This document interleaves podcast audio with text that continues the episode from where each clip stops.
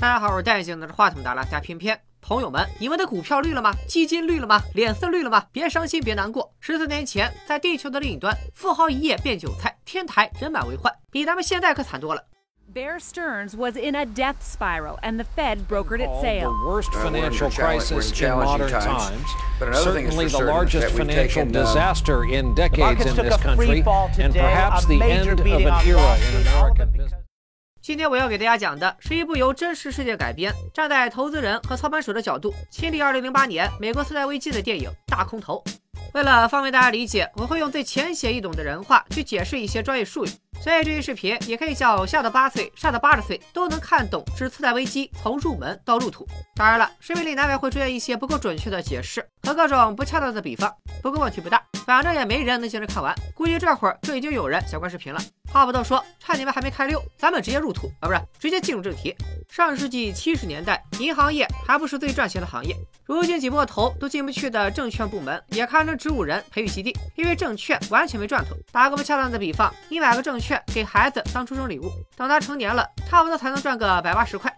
直到来自所罗门兄弟公司未来的证券之父刘易斯横空出世，这一情况才发生了一百八十度转变。老刘带来了一件足以颠覆行业的王牌产品，那就是 MBS，中文叫抵押支持证券，又称房贷证券或私营房贷证券。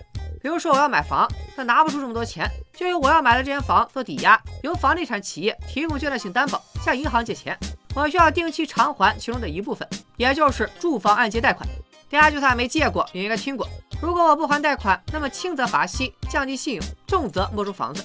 尽管按揭业务看似稳赚，但站在银行的角度，其实很不愿意借贷，因为还款实在太慢了。众所周知，钱要流动起来，才能带来更多的钱。钱都借出去了，还怎么用钱生钱呢？于是老刘想了个法子，能让欠条本身变成商品。他把大量房贷打包，压缩成了一个债券，用低于按揭利率但高于本金的价格卖出。以后购房者偿还的本息都归债券的认购者所有，等于认购者间接给购房者借钱买房。打包的债券就是 MBS，你可以理解为银行当了二道贩子，把有钱人的钱借给穷人买房子，这样购房者买到了房子，认购者赚利息差，最赚的还是银行。不光把购房者断供的风险转嫁给了认购者，还能得到比原先更多的流动资金。然后拿着这笔钱再去做按揭，再卖 MBS，再做再卖，贷款就像滚雪球一样越滚越大，排除其他因素的干扰，可以无限滚下去。Suddenly, the yield goes up, but the risk is still small because, well, they're mortgages. And who the hell doesn't pay their mortgage? What exactly is the credit rating on this bond? This bond, gentlemen, is AAA rated.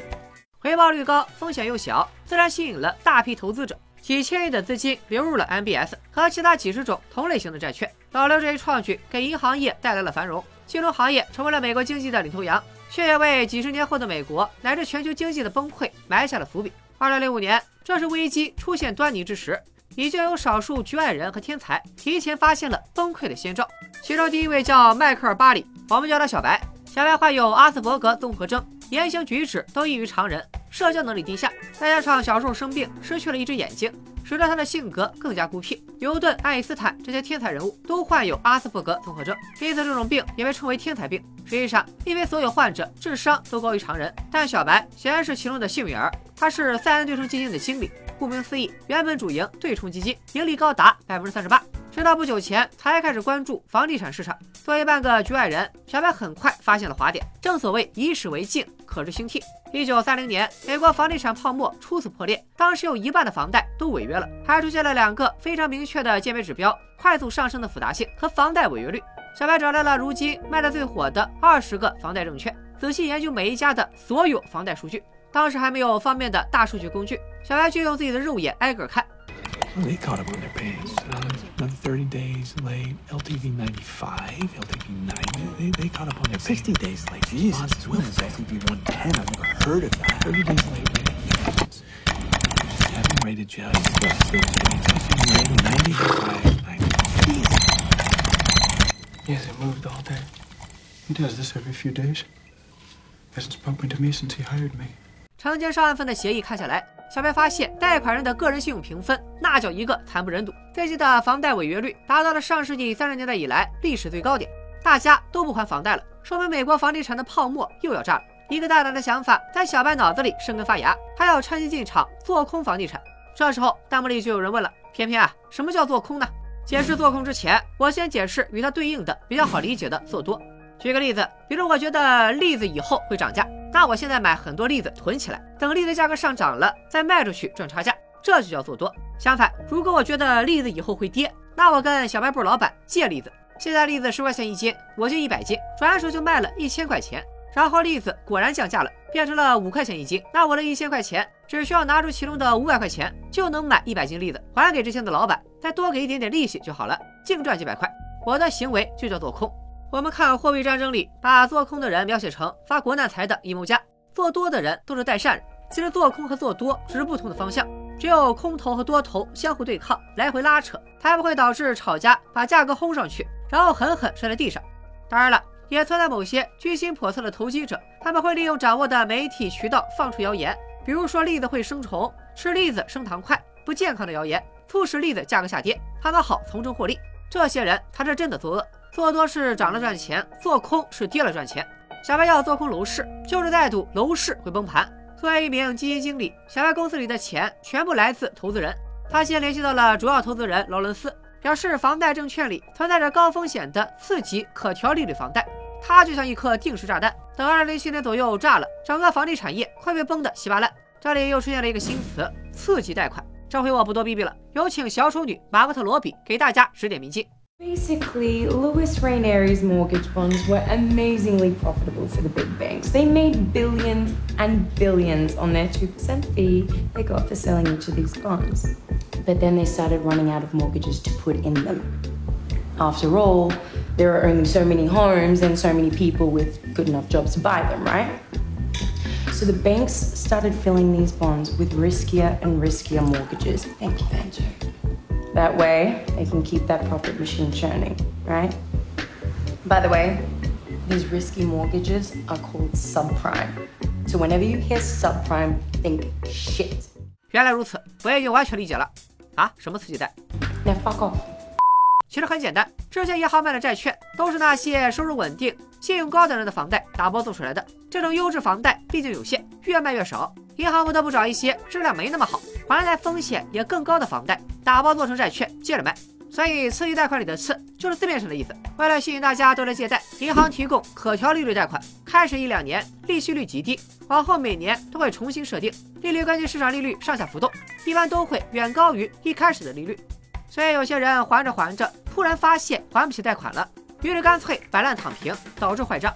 这部分占比只要超过百分之十五，整个房贷证券市场将瞬间崩塌。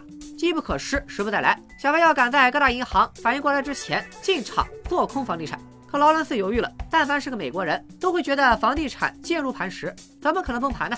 退一万步讲，就算小白想做空，市面上也没有任何一款保险或者期权可以供他做空房地产呀。This is what I'm gonna do. I am gonna get a bank to make me one, and then I'm gonna buy it. 既然没有，就自己做一个。小白决定先斩后奏，首先来到了狠起来连自己都卖的高盛银行，表示想定制一个信用违约互换。打个不恰当的比方，这玩意儿就相当于一个保险。小白每个月要给银行缴纳保险费，而一旦大家都不还贷款，房地产崩盘了，MBS 就无法交易，届时高盛就要赔偿给小白一大笔赔偿金。小白唯一担心的是，房地产市场崩盘以后，高盛没钱赔他怎么办？高盛这边的代表都笑了，他们觉得房地产市场十分坚挺。而且高盛怎么可能会没钱呢？小白也笑了，他笑代表们看不透房产泡沫。紧接着他却笑容一脸，摇了摇头，陷入沉思。因为小白意识到，美国经济是烂到了根子，终究是纳税人老百姓为危机买单。We're prepared to sell you five million in credit default swaps on these mortgage bonds. Can we make it a hundred million? Absolutely, we can make it one hundred million.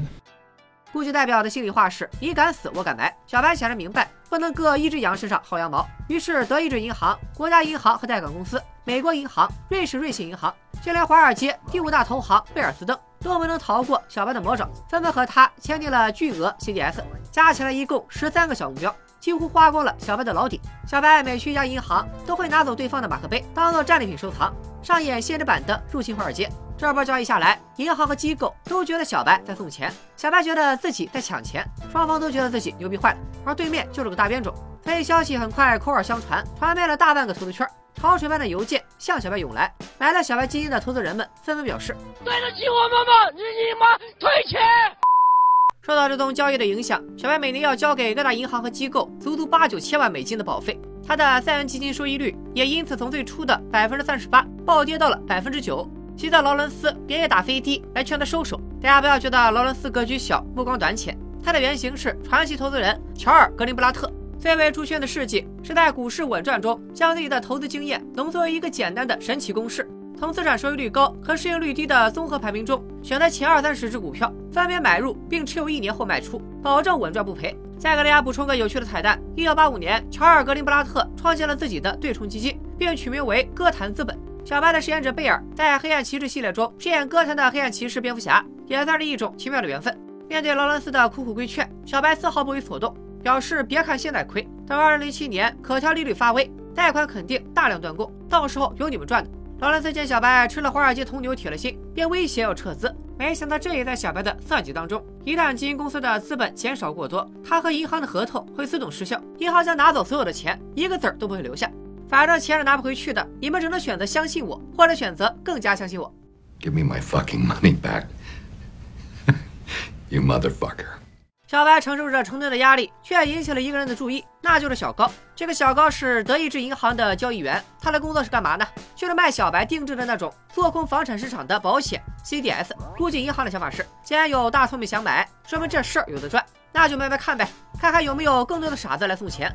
在德雷助手的帮助下，小高发现小白不是傻子，美国房地产真的要完了。那么赌房产崩盘的 CDS 就成了做空玩家们眼中的香饽饽。于是他四处推销，有名的银行机构都问了个遍，可谓收获颇丰。Oh, my boss would have my ass. You crazy, Jim? Get lost, Fuck you. 小高急了，竟然不小心打错了电话，意外联系上了一家名叫钱点的基金公司。公司的经理老马决定给小高一个推销的机会。老马是一位非主流的犹太人。从小接受犹太教育，学习非常刻苦，只不过动机似乎有那么点剑走偏锋。Is the reason Mark is studying so hard? He's looking for inconsistencies in the Word of God. So has he found any? 凭借着股的钻劲儿，老马在华尔街站稳了脚跟，拥有了自己的基金公司钱点基金。这智商羡慕吧？拿情商换的。老马从不为任何非法的交易做担保，眼里揉不得沙子，做事出了名的一根筋，人送外号“华尔街之杠”，动不动就用嘴发电报。Hey, hey, no, no, my cab. That's my cab. That's my cab. That is my cab. Not I'll call you later. 正因为他执拗的性格，不愿讨好有钱的顾客，才不得不把基金公司挂靠在金融巨头摩根士丹利的旗下，也为他未来尴尬的命运埋下了伏笔。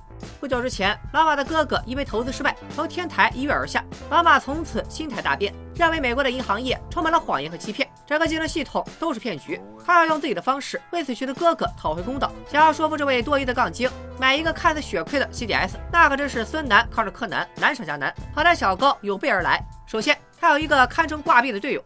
You notice anything different about him? Look at his face. That's pretty racist. Look at his eyes. I'll give you a hint. His name's Yang. He won a national math competition in China. He doesn't even speak English. Yeah, I'm sure of the math. Actually, my name's Jiang, and I do speak English. Jared likes to say I don't because he thinks it makes me seem more authentic. And I got second in that national math competition.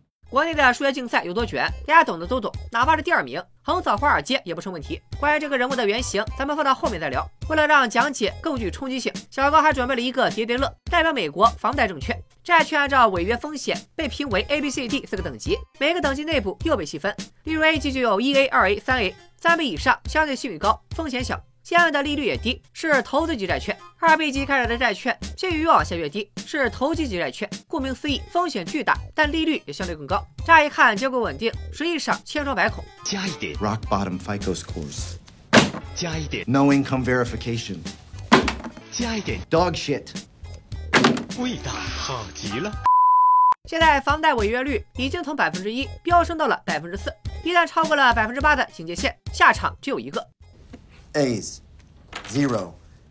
B's, zero. Double B's, zero. Triple B's, zero. And then that happens. What is that? That's America's housing market. Thank you. Fucking hey, Jared. Shut your fucking mouth. 老马那边有点懵，你说崩就崩，难道就没人管管吗？哎，还真没人管。 银行忙着卖证券、拿提成，评级机构瞎鸡儿评，就算有人想管也没法管，因为根本没人知道那个 MBS 压缩包里都有些啥。小高就曾经打开过一个优质证券，里面三 A 级占比本该达到百分之六十五。小高一看，眼前一黑，百分之九十五全是次级贷款，信用评级全美垫底。如果市场发现一些类似的证券风险太高，卖不出去，就会把这些玩意儿都打包成 CDO。这个 CDO 中文叫担保债务凭证，是把所有的可能的现金流打包在一起，并且进行重新包装，再以产品的形式投放到市场的凭证。电影里举的例子是，酒店的大厨会把昨天的剩菜和臭鱼烂虾做成海鲜汤来卖，你也可以理解为福袋，把卖不出去的经典时尚小垃圾团吧团吧在一起，套个包装出售，甚至可以卖的比原价更高。其实啊，你看。这哪里叫福袋嘛？这叫清仓大甩卖。你要还没听懂没关系，可以更生动简约。So mortgage bonds are dog shit. CDOs are dog shit wrapped in cat shit. Yeah, that's right. 没错，CDO 就是打包的屎，可机构们还把这些屎当成国库圈一样的大宝贝。听到这里，就连老马都不免动摇了。小高见状，趁势推销起自己手里的 CDS，也就是赌楼市崩盘的保险。买来这份 CDS，只要房地产崩盘，老马就能血赚十倍、二十倍。但生性多疑的老马觉着此事要公行，让小高回去等消息，然后亲自展开调研，看房地产到底有没有泡沫。老马等人立刻动身，来到迈阿密实地调查。一行人兵分两路，阿呆和阿瓜来到郊区检查新房。这不看不知道，房子十室九空，催款信件散落一地。贷款买房根本不是用来住的，有的当做投资，有的则完全是跟风，连他自己都不知道买来干嘛。一百间房子里，除了四家有人住，就只有一条金融巨鳄。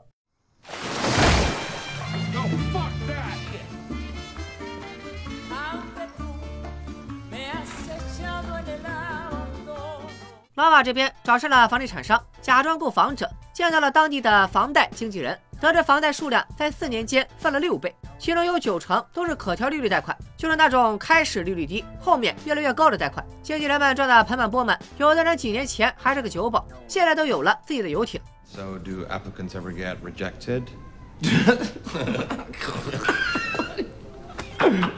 Seriously? Look, if they get rejected, I suck at my job. 他们不光不审核借贷人的信用资质和偿还能力，就连银行也看都不看，就把房贷合同买走，打包做 MBS 去了。毕竟谁会拒绝白来的钱呢？为了让更多的人借贷，他们的公司甚至推出了一款忍者贷款，不需要收入和职业证明，像忍者一样。就这贷款，别说是人了，连条狗都能从他们那儿贷出钱来。What's up, man? Hello, I'm surveying mortgage owners who are over 90 days delinquent. I'm looking for a Harvey Humpsey. You want my landlord's dog? Your landlord filled out his mortgage application using his dog's name? I guess so.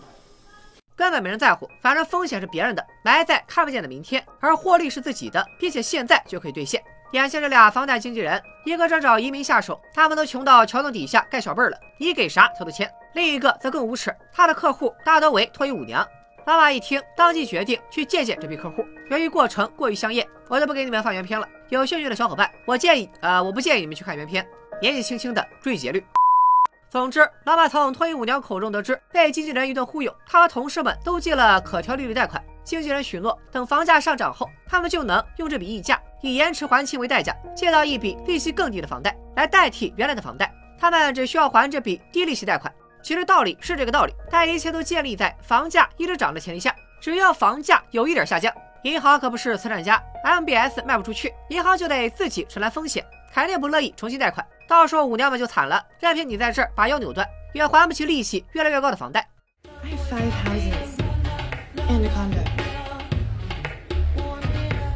至此，老马的两个问题都得到了解答：房地产有泡沫，而且很大，银行也不知情，或者说根本不在乎。老马立刻决定从小高那里买五千万的 CBS，就买刚刚那俩王八蛋经纪人他们公司的三 B 级债券。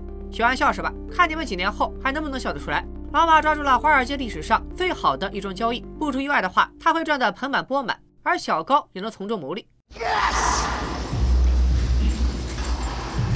That's right. 至于他们能否如愿，咱们暂且按下不表。有请本片的第四组，也是最后一组主角登场。戴眼镜的是杰哥，腼腆的是阿伟，名字就是随便起的，你们不要想歪。这个阿伟是个富二代，但他没拿家里的钱，而是和杰哥一起从车库白手起家。先倒卖帆船赚了十一万，又用了四年时间把这十一万变成了整整三千万，还成立了一家基金公司。但他们的野心不止于此。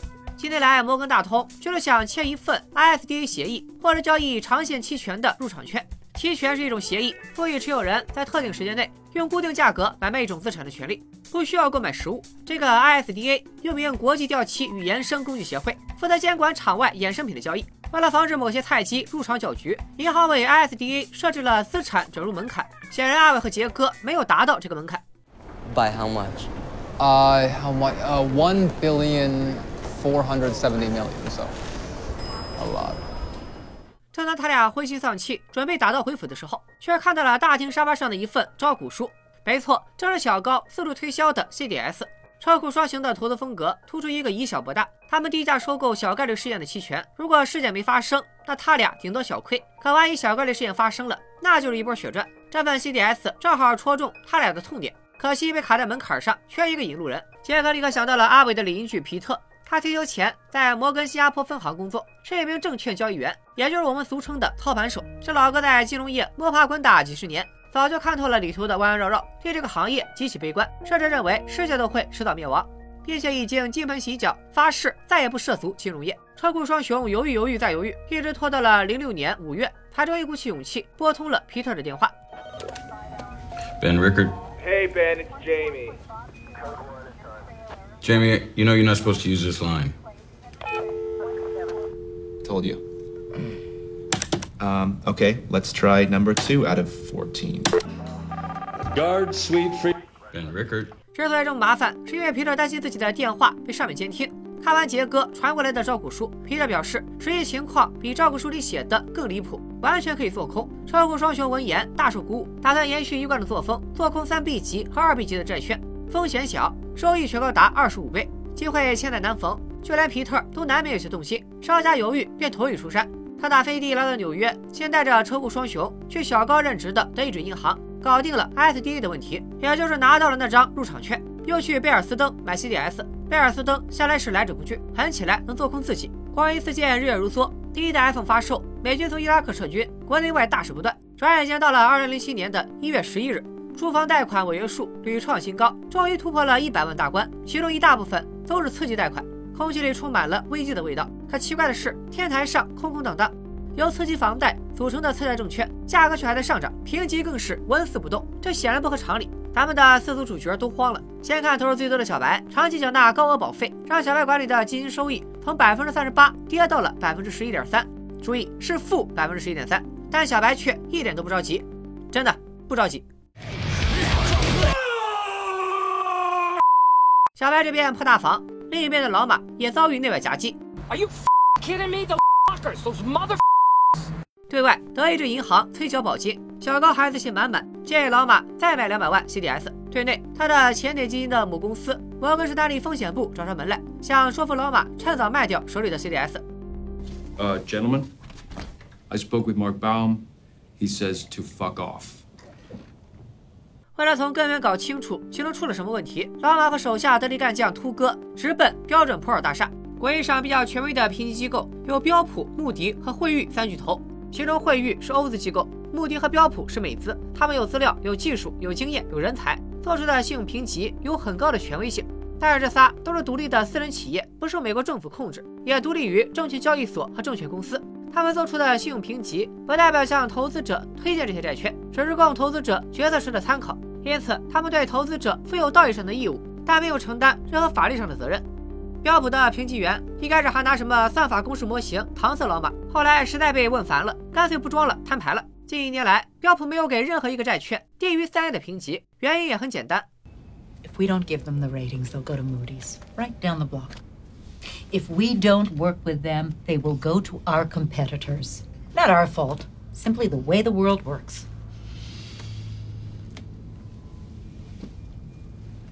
Holy Ah. shit. Yes, now you see.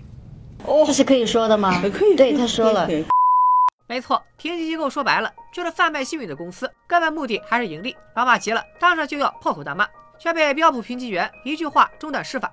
Is it maybe in your best interest to have the ratings change? Is it, perhaps? How many credit default swaps do you own? Hmm? 这可真是盖伦出青雨，沉默又破防。老马和秃哥只好打哪儿来回哪儿去，然后将怒火全部宣泄到了小高身上。Fucking kidding me? You come in here, you fuck up fucking seriously look at your share value. You said you would model the credit loss event and with the appreciable write down. You're gonna and fucking attention get it selling in will- your ass. You got a matching little butler boy, you butt fuck. Are you done? Think so, yeah. God, I pulled muscle in my back from yelling. 小高表示，房贷断供率不断上涨，CDS 的报价却不降反升，并不是它的量化方法有问题， 而是整个金融系统有问题。为了让老马放心，小高建议他们整个团队下周去一趟拉斯维加斯。美国证券化论坛年会将在赌城召开，可以说是十分应景了。届时，几乎所有 CDO 次级贷的操盘手们都会到场，老马可以亲身感受一下他的对手到底有多蠢。一周后，大会如期召开，小高再三叮嘱老马。咱们只是来搜集信息，切莫节外生枝。小高的担忧很快就应验了。在一场花开美利坚，为梦想窒息的主题演讲中，知名金融界大佬慷慨陈词，说经济形势一片大好，房贷仍是中流砥柱。老马忍不住举手发言，他质问大佬，次贷损失是否会在百分之五封顶？大佬表示，损失超过百分之五，我当场倒立窜息。听了这话，老马激动地跳起了孔雀舞。Zero. Zero. There is a zero percent chance that your subprime losses will stop at 5%. Zero. Excuse me. I have to take this. He must be from Bank of. America. Yeah. 小高又给老马安排了一次会面，对方是 CDO 经理扎格。CDO 是啥？估计你们都忘了，就是那个福袋，装着屎的福袋。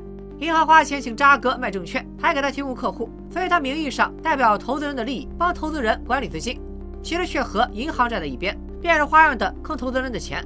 经过扎格的解说，老马终于明白了 CDO 里的弯弯绕绕。扎克麦的 CDO 可谓是你中有我，我中有你，整个就是一套娃。Yeah, that one's called CDO squared. CDO of a CDO. 打个不恰当的比方，CDO 就是开个鬼灭之刃的福袋，里面却是假面骑士的扭蛋和盲盒。你就说离谱不离谱？别急，还有更离谱的合成 CDO。打个比方，比如 A 和 B 对赌，A 今晚手气很好，所以赢面很大，大家都觉得他赢定了。C 不甘寂寞，在旁边开了个小盘赌 A 赢，通过提高赔率吸引 D 和他对赌。旁边的 E 和 F 见了，又开始赌 C 和 D 的赌局结果，以此类推。小盘口越来越多，赌注越来越大，赔率也越来越高。原本 A 和 B 赌可能一局只有一千万，最终滚雪球滚出了几十亿的赌注。扎克手里的合成 CDO 可以把五千万的次级贷滚雪球滚成十个亿，足足翻了二十倍。前面说了，A 的赢面非常大，但也不可能永远赢。同理，一旦房地产崩盘，结果可想而知。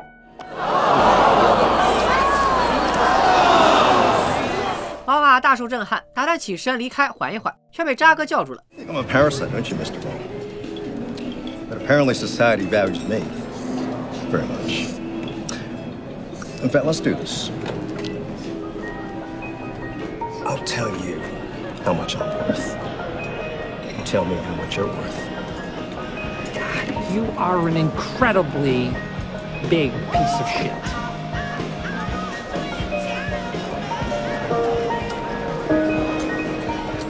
For everything that guy has touched. I want half a billion more swaps. 与此同时，特库双雄也来到了拉斯维加斯。他俩在这群人里投资金额最小，也最为谨慎。二人的意见产生分歧。阿伟不够勇，想像以前一样就此收手，及时止损。但杰哥这次想要加持。因为不久前，狗头军师皮特问过贝尔斯东的操盘手，他们甚至不懂啥是 CDO。既然对手如此愚蠢，不如加大力度，继续加仓。正所谓知己知彼，百战百胜。为了解决分歧，三人也来到了拉斯维加斯。特库双雄先找操盘手聊了聊。发现他们个个都是鸵鸟，把头埋进沙地里，对市场中明显的异常视而不见。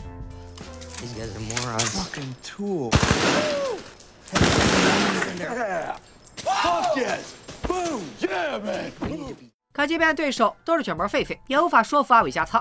他想起哥哥的前女友在证券交易委员会工作，这会儿应该也在拉斯维加斯，便去找他了解内部消息。证券交易委员会是美国证券行业的最高机构，负责美国的证券监督和管理工作。然而令阿伟大跌眼镜的是，自从委员会预算缩减后，他们就再也没有去调查过房贷证券。身为证券交易委员会的职员，他最近的工作内容是给各大银行投简历，这次也是以个人身份来赌城。想调个钻石王老五，连政府都摆烂了，这房产市场还能有好吗？三人意见统一，决定再买一笔，却发现二 B 评级的保费高得离奇，说明银行内部也已经意识到了房贷断供、次贷违约，不愿意卖评级低的。杰哥提出了一个大胆的想法：咱们先前只做空二 B 和三 B，如今干脆把步子迈大点，压住二 A。二 A 的保费远比二 B 低得多，却并不比二 B 稳健。拜评级机构所赐，现在市场上百分之九十五的债券都是三 A。实际上，里头顶多百分之二十五是真三 A，剩下的全是垃圾。所以二 A 等于 B，早晚也得崩。三人最终决定倾家荡产买他个几千万。面对几乎是白给的钱，交易员们自然是来者不拒，你买多少他就卖多少。Stop. Stop. Stop that. Charlie. Stop. Stop. What? You have any idea what you just did? Come on, we just made the deal of our lifetimes. We should celebrate. You just bet against the American economy.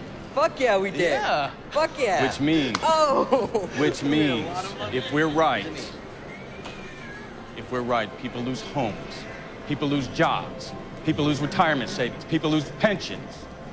You know what I hate about fucking banking? It reduces people to numbers. Here's a number: every one percent unemployment goes up, forty thousand people die. Did you know that? No. Did you know that? No, I didn't know that. We're just excited.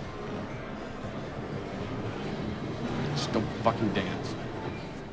花开两朵，各表一枝。这两拨人重新树立了信心，小白却正深陷自我怀疑中，按揭断供屡创新高，房贷证券却居高不下。美利坚的房地产泡沫怎么还不爆炸？出现这种情况，要么是他错得彻底，要么是金融体系疯得离谱。保费一年高过一年，三元基金的收益率跌到了负百分之十六点七。小白终于熬不住了，决定壮士断腕，减持部分机构的 CDS，以填补资金缺口，缴纳核心做空的保费。这是他翻盘的最后筹码。回了家后，小白给投资人写信，表示根据协议，他可以在市场运行脱轨时采取极端措施。现在他怀疑房贷证券市场就是个骗局。为了保护投资人，避免他们头脑不清醒做傻事，小白决定禁止撤资。言下之意就是车门已经焊死了，你们谁都别想跑。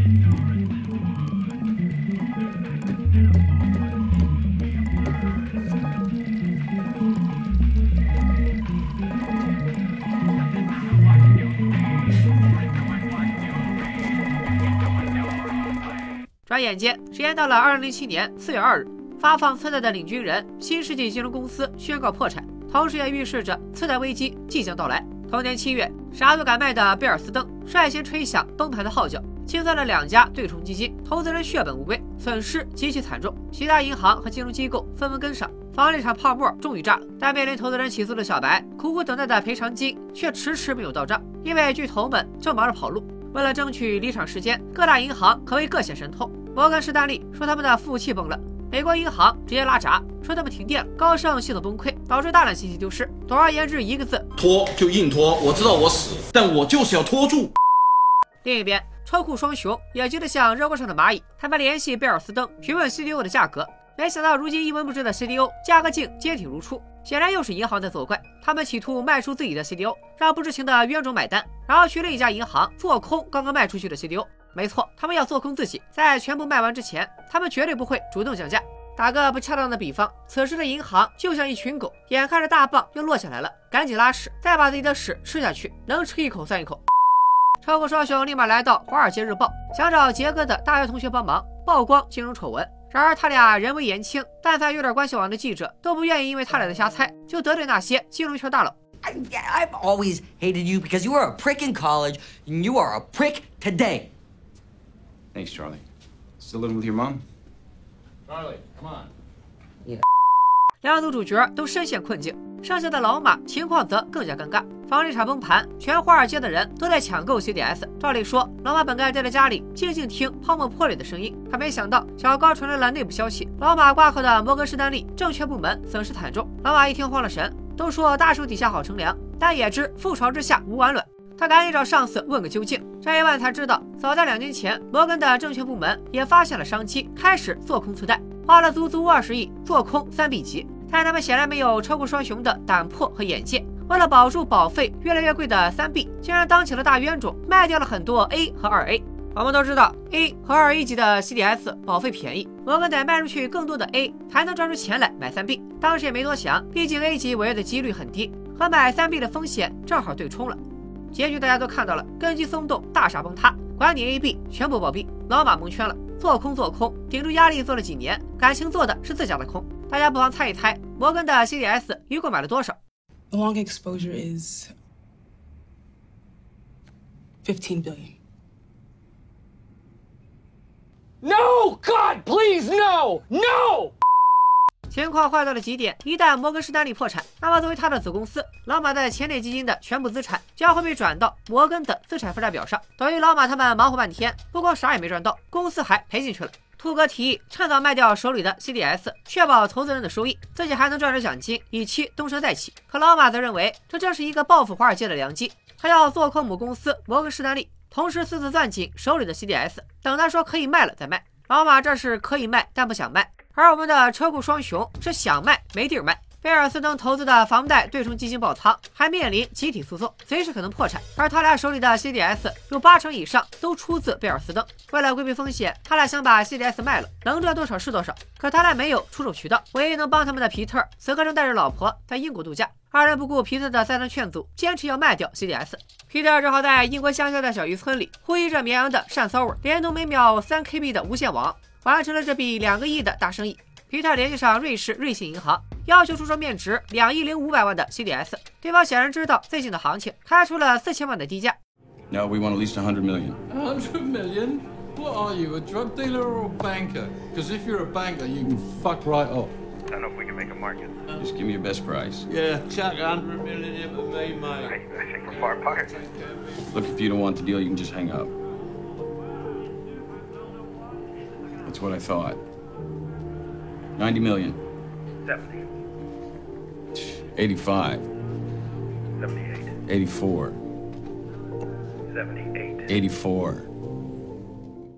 最终这场交易以八千万的价格成交，车库双雄用三千万的本金赚到了超过两倍的钱。如今次贷危机已经波及到欧洲，等卖保险的银行破产了，一理赔都没处理，突然打水一场空，在这个时间套现离场是再合适不过了。所以小白这边也在抛售手里的 CDS，最终卖到了十三亿。一直闹着要起诉他的劳伦斯，在这场交易中赚到了四点八九亿。那之前推销 CDS 的小高赚了多少呢？四千七百万的销售提成。大家都在发着国难财，唯独一个人除外，那就是杠精老马。时间来到二零零八年三月十四日。房产和银行还在持续输血，只有一家大难做空的还拒绝出售，那就是老马。没错，他手里的 CDS 还没有卖掉。老马因此成为业界传奇，甚至受邀和乐观派投资人布鲁斯·米勒同台辩论。米勒表示，美国金融体系极其稳定。等辩论会结束，他还想抄底贝尔斯登的股票。老马的态度在与现场欣欣向荣的气氛格格不入。他表示，华尔街把刘易斯创造的 MBS 变成了一个由欺诈和愚蠢组成的原子弹，现在这个原子弹就要毁灭世界了。We live in an era of fraud in America, not just in banking, but in government, education, religion, food, even baseball. What bothers me isn't that fraud is not nice or that fraud is mean. It's that for 15,000 years, fraud and short sighted thinking have never ever worked. Not once. When the hell did we forget all that? I thought we were better than this. I really did. And the fact that we're not doesn't make me feel all right and superior. It makes me feel sad. Pompous, dumb Wall Streeters be wildly wrong, and you are wrong, sir. I just know that at the end of the day, average people are going to be the ones that are going to have to pay for all of this. Because they always, 32? always do. That's my two cents. Thank you. 戏剧性的一幕出现了，就在老马演讲的几分钟里，贝尔森顿的股价从四十七一路跌落到三十二。可怜乐观派的米勒还没开口，辩论就已经结束了，因为观众们都纷纷离席，忙着挽救自己的身家，仅剩下寥寥数人等着看米勒的笑话。贝尔斯登和国家银行先后破产，雷曼兄弟紧随其后，大银行股价归零在一声巨响。二零零八年九月十五日，长达几个月的市场动荡开始了。心有余悸的车库双雄，靠着从离职员工那里随手拿到的员工卡。和潮水般的失业者擦肩而过，走进了雷曼兄弟公司，这里曾是他们梦寐以求的殿堂，如今却是一片狼藉，遍地残骸。This isn't how I pictured it. What'd you think we'd find? I don't know. Grown-ups. 印度的每个树下都是一户人家，而美利坚大盘上的每个数字都是一个破碎的家庭。另一边，小白被无数的信件和来电团团包围，投资人们纷纷膜拜，请教他下一步的投资计划。他管理的资金资产净值达到了百分之四百八十九，总盈利高达二十六点九亿，正是乘胜追击的时候。但小白还是决定激流勇退，关闭了基金公司。小白深知赚钱绝非易事，保持本心则更加困难。这几年来，他受尽了嘲讽，承担着压力，失去了信任与良知。如今正是功成身退的时候。在城市的另一个角落，有一个人已经退无可退，那就是攥着 CDS 不卖的老马。母公司摩根士丹利的股价必将跌破，再不把钱撤出来，先前的努力就全白费了。但老马注意到，美国财政部长和美联储主席刚刚离开白宫，看来政府要出手干预，用纳税人的钱帮银行家们兜底了。I have a feeling that in a few years, people are going to be doing what they always do when the economy tanks. They will be blaming immigrants and poor people. 这次老马错了。接下来的几年，几百家银行和评级的高管进了监狱，证券交易委员会被政府彻查，议会迫于压力不得不拆分大银行，进一步规范房贷和金融衍生品市场，才怪。美国的银行家们把投资人的钱拿走，用来给自己开巨额奖金，贿赂议会，驳回激进的改革，最后果然甩锅给了移民和穷人。银行家们几乎全身而退，只有一个在瑞士瑞信银行工作叫卡里姆的倒霉蛋，不光血亏几十亿，还被关进了监狱。这次危机中，仅在美国就有五万亿美元彻底蒸发，八百万人失业，六百万人无家可归。想必大家都挺关心四组主角的近况。老马的原型人物史蒂文·艾斯曼不想和银行家们同流合污，可他最后还是把 CDS 卖了，得到了十亿美金，他个人分到了两亿。自那之后，老马变得儒雅随和，整个人都有些佛系。以图格为首的下属们在曼哈顿开了家基金公司，而老马也干回了老本行，如今是老牌资产管理公司路博迈的基金经理。当年的做空大师，现在却在公开宣扬做多。随着监管宽松和加息，各种类型的金融公司都有美好的未来。超购双雄试图起诉评级机构，却根本没人搭理。二人沦为了业内笑柄，此后就分道扬镳。杰则离开了纽约，去北卡罗来纳州安居乐业，当当的富家翁。其实皮特和妻子买下了一座大果园，真真正正的金盆洗手，过上了世外桃源般的生活。只有阿伟的原型还在经营那家基金公司，靠着非对称性交易继续获得巨额盈利。最后是我们的初代先知小白，小白的原型迈克尔·巴里，作为最早发现次贷危机的先知，四处打听有没有人想采访他，结果却被 FBI 审讯了四次，还被查过账。时至今日，他隔三差五还是会被证券交易委员会查，推特上的发言也总被加。没办法，谁让他总爱说大实话？今天说美联储失去信用，明天说马斯克高位套现，不加你加谁？小白清算基金公司以后，就偶尔做做小型投资，只关注一种商品，那就是淡水。可近几年，这老哥又不甘寂寞，沿用先前的基金公司的名字，成立了三 N 资产管理公司。近期最大的动作就是做空特斯拉，结果特斯拉的股价涨得比我的头发掉的都快。小白撑到了十月，他终于放弃了。既然提到原型，大家还记得小哥的华裔助手吧？其原型是复旦大学数学系的徐有余。作为苏步青史上最牛班的成员，徐有余在加州大学获得博士学位，又在普林斯顿高等研究院读博士后，直到1993年才进入华尔街，任职于德意志银行研究部。次贷危机爆发前，他提前发现了危机苗头，警告德意志银行，使得结构产品交易部在危机中获得重大成就。当年的空头之王约翰鲍尔森也预测到房市要完，苦于没有做空的工具，就去做空房屋抵押贷款公司，结果吃力不讨好。后来还是通过徐有余才了解了 CDS 的玩法，最终做空债券，成就大空头。可以说，华尔街的每个角落都有中国智慧在发挥着作用。也是在他的帮助下，小高才最终赚到了四千七百万奖金。So I was right. I took a rash of shit for two years, but I was right. And everyone was wrong. And yeah, I got a bonus check for it. Sue me. You know? It's a lot of money. I get it. I can feel you judging me. That's palpable. But hey, I never said I was the hero of this story.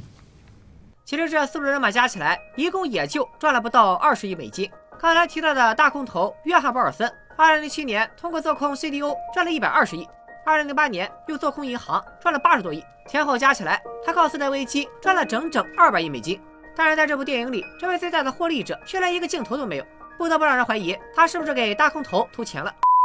原本我看这部电影是想找到普通人应对危机的方法，可惜看到最后只有恐惧，蚂蚁站在大象脚下的恐惧。车库双雄拥有三千万美金，尚且够不到进场门槛。CDS 这样一个工具，普通人根本无法拥有和操控。这四支做空团队本身都是金融从业者，即便如此，他们内心的挣扎、遭遇的风险，都足以压垮任何一个普通人的意志。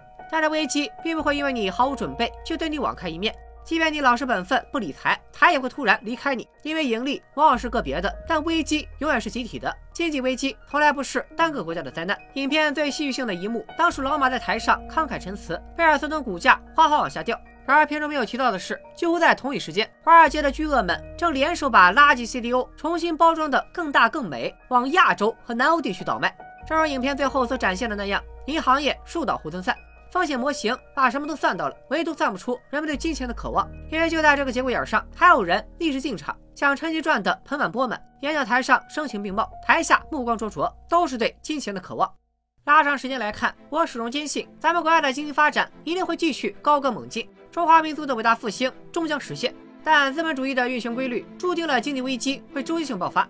如今，美国面对四十年来最严重的通货膨胀，美联储使用加息和缩债双重加持的策略。也许正酝酿着新一轮的经济危机，还有可能再次波及到咱们中国。至于我们普通人能做的，其实很少。我也不是啥财经类博主，自己买的基金也还套着十几个点呢，实在也说不出啥建设性意见，只能奉劝各位：投资有风险，入市需谨慎，保持清醒，切莫投机，相信国家，做好准备。今天就说到这里，咱们下期再见，拜了个拜。